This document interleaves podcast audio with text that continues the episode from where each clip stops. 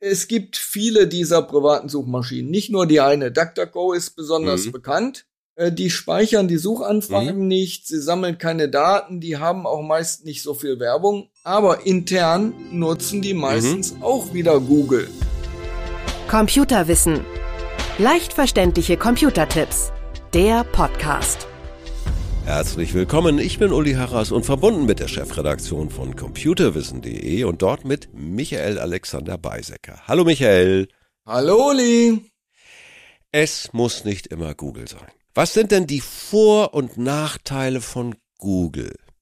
Ja, also erstmal muss einem klar werden, dass Google der absolute Marktführer ist, ja, bei ist Suchmaschinen. Es, ja, ja das, ja. der Anteil liegt bei 90 bis, bis 96 Prozent bei Smartphones. Die Android-Smartphones haben ja den größten Marktanteil.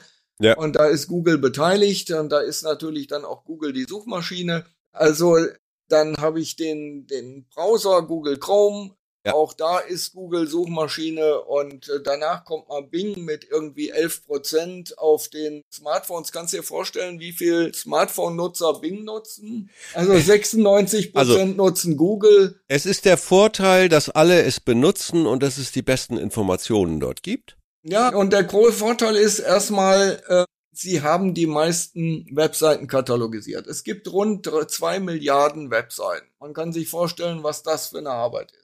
Äh, die anderen Suchmaschinen haben meistens äh, nicht so einen großen Katalog. Dann werten die die am besten aus und berücksichtigen die Interessen des Nutzers. Die wissen, je mehr ich damit suche, ja, und je mehr ich das zulasse, umso mehr wissen die über mich. Also am besten, ich melde mich mit meinem Google-Konto an, ich hm, biete die Orts, die Ortsdaten an und ich suche halt nur mit Google, dann wissen die immer mehr über mich und dann können die mir immer mehr genau auf mich zugeschnittene Suchergebnisse präsentieren. Also das ist ein klarer Vorteil. Außerdem, das muss man Google lassen, sie sagen, sie sind seit 2007 CO2-neutral. Ja, und das ist ganz, ganz oh. wichtig, weil was glaubst du, was eine Google-Anfrage an Strom verbraucht? Ja, 0,3 Wattstunden, ja, ja. das klingt wenig, ja, aber 20 Google-Anfragen sind so viel wie eine Energiesparlampe, so eine LED-Lampe in einer Stunde verbraucht. Es gibt in der Wüste von Nevada ungefähr oder wo auch immer in irgendeiner Wüste und dort muss sehr viel gekühlt werden, weil diese Computer laufen heiß, aber da steht nicht nur ein Computer, da steht, ich weiß nicht gerade, ein oder zwei Quadratkilometer großes Datenzentrum und nicht nur eins. Die Google betreibt das ja weltweit, mehrere. Die sammeln und sammeln und sammeln sich dumm und dösig. So wie du es beschreibst, wissen die ja dann alles über mich, weil wenn ich mich anmelde, wenn ich Google Mail auch noch nutze, Gmail und wenn ich alles Mögliche von denen auch noch an wunderbaren Service-Tools, die die haben, nutze, die wissen einfach alles. Die wissen sogar mehr über mich, als ich ahne. Die machen Psychogramme. Das, das? können sie eingeschränkt ja, sie haben mhm. Möglichkeiten, mich dazu zu animieren, dass ich eigene Daten schicke. Also zum Beispiel bei der Bildersuche kann ich ein Bild hochladen mhm. und gleichen das dann. Ja. Ah, Oder ich schicke ja. ein Bild hoch, die interpretieren den Text. Also ein, ein Beispiel. Ich war in Kobe in, in Japan, stand vor einem Restaurant und da wurde dann das Menü gezeigt und Erklärungen zu dem Wagyu Beef ich habe es aber nicht verstanden, auf, auf Japanisch. Auf ja. Japanisch. Ähm, ja, klar, ja klar, logisch. Wer, kann man noch nicht mal lesen. Mit dem Smartphone und Google übersetzt das. Zeigt mir auch gleichzeitig noch an, wo ja. ich dieses Beef auch in Deutschland kaufen kann, wenn ich es mal auf den Grill werfen will, so für 200 oh, Euro das Kilo, ja. Ich werd verrückt. Und ja, Google ja, weiß dann natürlich, erstens, ich interessiere mich für, für diese von Rindfleisch. Ich war in Kobe und zwar an dem und dem Tag, ne, und ich stand vor dem Restaurant. Also da sind Informationen in so einem Bild und über die Bildersuche kommt das. Und dann gibt's ja noch Google Maps, wo ich dann also auch suchen kann ja. nach Geschäften, nach Orten, meine Route planen kann, auch auf dem Smartphone. Viele Leute nutzen das alleiniges Navigationssystem. Ich kann mir Flüge anzeigen, ich habe einen ja. Taschenrechner drin, ich habe Übersetzung. Also wir sind bei den Nachteilen, Google weiß alles, Google sammelt. Wozu benutzen die das? Die machen damit Geld, verkaufen es dann Ja, also er, war auch noch so eine Frage, womit verdienen die ihr Geld? Erstmal bieten diese die Werbeflächen an. Also auch in ihrer eigenen Mhm. Suche ist am Anfang sind ja immer die ersten Suchtreffer Werbung an der Randleiste, Ja. dann auf äh, bei ba Partnern, also bei wahrscheinlich mindestens der Hälfte der Seiten im Internet. Das wissen ja alle. Und mit dieser Werbung, wenn du da draufklickst, das ist ein ganz kompliziertes System, aber kannst du dich positionieren? Ich sag mal ein positives Beispiel. Gibt's ja auch. Ich habe einen Malermeister, ganz kleiner Betrieb, der meine Bude klar gemacht hat. Hm? Ja, und habe ich gesagt, du, deiner Homepage, das, das geht gar nicht. Also der hatte keine ordentliche Homepage, eine ordentliche Visitenkarte. Und habe gesagt, wenn einer Ortsname Maler eingibt in Google, dann muss dein Laden da erscheinen. Und zwar auf dem Smartphone. Warum? Die Frauen, die in den frisch ge- angemieteten Wohnungen sitzen und sagen, hier muss mal gestrichen werden, die nehmen ihr Smartphone und sagen, wer ist denn hier am Ort Maler? Das haben wir hingekriegt, ohne einen Cent zu bezahlen. Der erscheint in der Suche an ist eins. selten. Bewertungen, ja, paar Bewertungen, Ja. ist auch ein kleiner Ort, in dem, ne, also ich wohne in einem kleinen Ort. Alles überschaubar, da geht das. Klar, je größer der Ort wird, wenn es eine Großstadt ist, muss ich vielleicht sogar mal Geld in die Hand nehmen, aber das ist ja ein anderes Thema. Wenn du heute sowas nutzt, dann kannst du das auch kostenfrei nutzen. Also ich habe nicht irgendwo eine Rechnung bekommen oder der, er auch nicht, ich habe es alles für ihn gemacht, machen lassen, war alles okay. Das muss man auch mal Man sagen. muss Das dafür nicht bezahlen. Bezahlen tut man eigentlich nur, wenn man dann Werbung schaltet nach bestimmten Suchbegriffen, Ja. um dann vorne zu erscheinen. Und bei so einem engen Markt wie jetzt in so einem kleineren Ort, wo es vielleicht auch nur ein oder zwei Maler gibt, dann geht das. Ah ja, sechs, sieben doch, gibt's ja. schon in der, im Umkreis, ne? Ja, ja, ja, ja, ja. Sag mal, also gut, wir haben das geklärt, Google weiß alle, ich fasse das nur zusammen. Google weiß so gut wie alles. Ob's schon zu nutzen ist, ist die zweite Frage und wie man es nutzt. Gut, sie verkaufen es an Werbekunden, damit das gezielt ausgespielt wird. Ich ja, und die Werbung ist auch gefährlich. Also man sollte die Werbung nicht unterschätzen. Ja. Es gibt da viel betrügerische Werbung, Mhm. die durch die Google-Prüfung durchkommt. Ja, Ähm, Die Werbeserver werden teilweise gehackt und dann wird über die Werbung, wenn ich da anklicke, mein Rechner infiziert. Also ja, also Werbung Ui, ist nicht ungefährlich. Es kommt relativ selten vor, aber wenn es vorkommt, dann Mhm. sind oftmals gleich Millionen von Nutzer betroffen, die halt irgendeine Sicherheitslücke haben, die Ja. da ausgenutzt wird und sie merken es nicht. Ja, sie, sie können das auf einer bekannten Seite wie der Yahoo-Seite zum Beispiel kann das passieren oder irgendeiner anderen Seite, wo diese Werbung ist. Äh, Der Betreiber der Seite weiß das nicht. Also das ist eine ganz, ganz heikle Sache. Wenn man Werbung vermeiden kann, Ja, je bunter, je bunter, ich sag da mal so ein Beispiel, je bunter die Pillen werden, besonders die blauen, die man rezeptfrei überall im Internet bestellen kann, und das ist nicht so ganz legal, desto schwieriger könnte ja, das, das, was verkauft wird, ist ja noch Da- da- relativ da sind wir- harmlos dann, ja. ob da überhaupt, ja, ja, ja, genau, Ja, vor genau, allen Dingen, was in der das- Packung dann drin ist. Welche Alternative, ich will das alles nicht, Michael, ich will das alles nicht. Was habe ich für eine Alternative? Ich sag da ein Stichwort. Duck, Go. ist das okay? DuckDuckGo DuckDuckGo. ist eine private Suchmaschine. Ich nenne mal den Marktanteil von denen.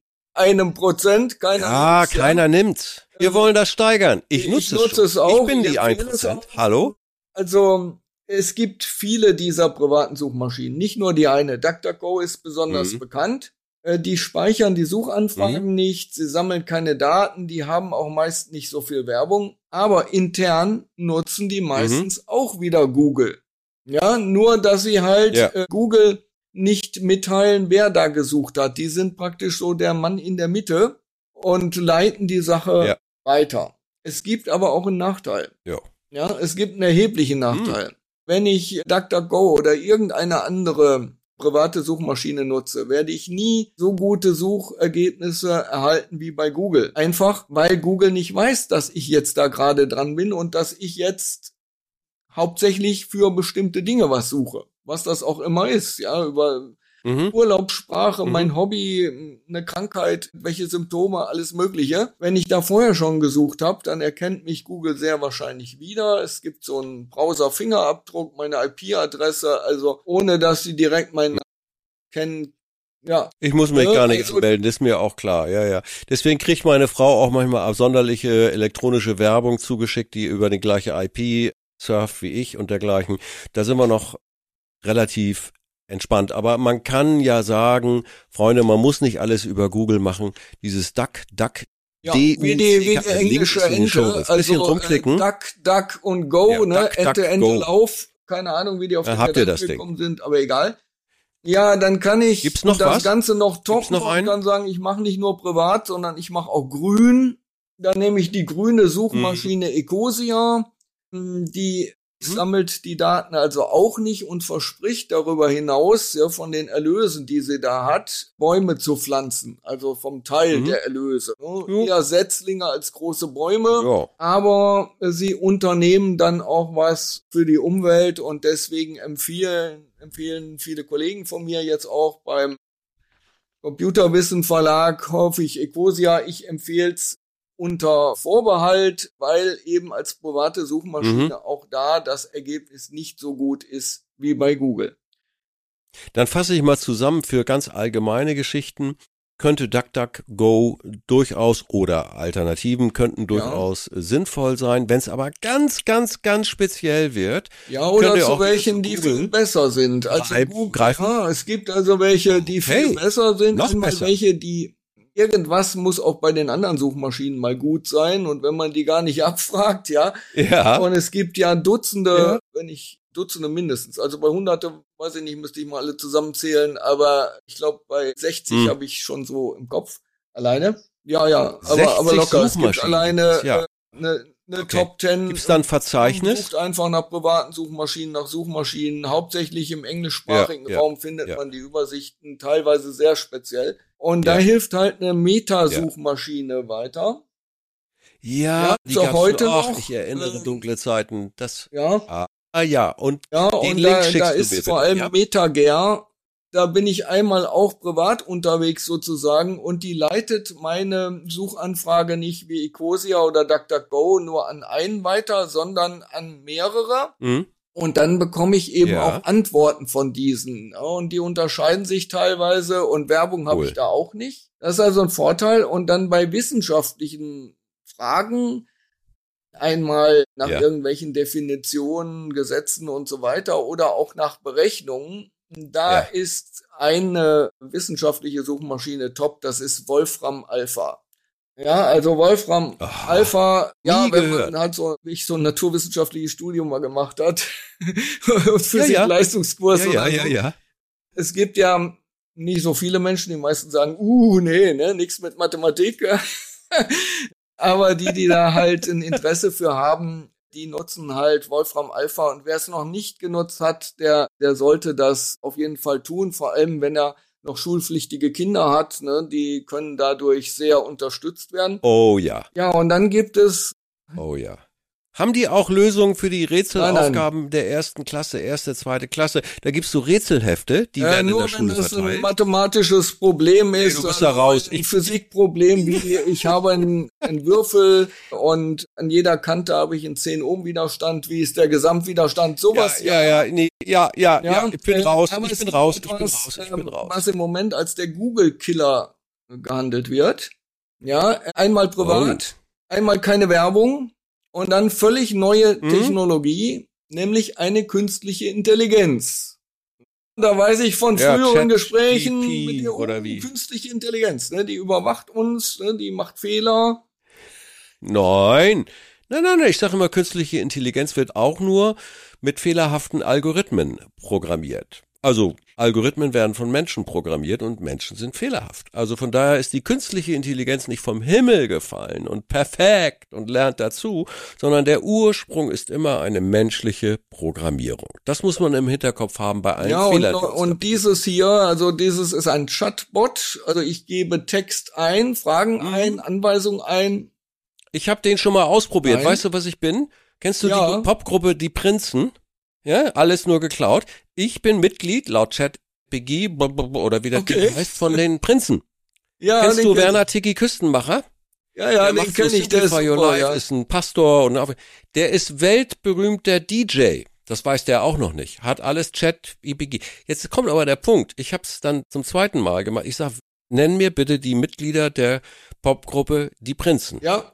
Da war es richtig. Ja, das lernt Zehn dazu. Minuten später. Die hat gelernt. Ja, die, die lernt dazu. Gelernt, ne? Aber ich fand es sehr schmeichelhaft, mich in der ersten Abfrage da nochmal aufzulisten. Die habe ich mir kopiert. Ja, also die habe ich mir kopiert. Ja, das ja, Ding hat Fehler, aber es wenn man sich ja so mit lernt künstlichen Intelligenzen beschäftigt, weiß man, dass die Lösungen nicht immer richtig sein müssen. Und man weiß auch nicht, woher diese Lösung kommt. Also Naturwissenschaftlicher, die das ist das Naturwissenschaftler, Problem, die das ja. nutzen. Und das wird mittlerweile sehr stark genutzt zur Statistikauswertung und so weiter. Die wissen das und die Ja. versuchen dann wieder mit Methoden äh, die Wahrscheinlichkeit herauszufinden und das zu belegen mit anderen Quellen. wir wollen, wir wollen nicht das nächste Fass aufmachen. Über KI habe ich mit Kana Etem schon, gibt's einen schönen Podcast darüber diskutiert. Ich glaube, ich muss mit dir darüber auch nochmal diskutieren, denn das Wunderbare an computerwissen.de ist, ihr seid so eine, ich hätte jetzt beinahe gesagt, geile Truppe von Leuten, die so viel wissen, aber auch unterschiedliche Aspekte nach vorne heben. Du ganz besonders, Michael, mit den Sicherheitsaspekten und den Stabilitätsaspekten des Nummer eins Betriebsprogramms, Windows, aber ja tausend anderen Sachen anderen auch. So, wir müssen uns damit mal beschäftigen. Ja, klar, wollen, wir- wollen wir uns so vertagen? Chat äh, GPT, ja, äh, muss ich ja sagen, das sollte jeder nutzen, der Texte erstellen will, analysieren will, der Fragestellungen hat, ja. Das Ja, sollte er ja, nicht nutzen, ja. um den aktuellen Wetterbericht zu bekommen. Den bekommt er nämlich nicht, weil Daten ab 2022 sind nicht vorhanden. Es gibt auch keinen aktuellen Zugriff irgendwie auf Wetterdaten oder andere Daten. Also das ist eine Suchmöglichkeit. Das ist eine Spielerei, aber eine schöne im Moment. Und für diejenigen, die es beruflich nutzen und dergleichen, gibt's ja noch ein paar andere, die da ihre Texte erstellen. Und ich denke auch, das hat seinen Sinn.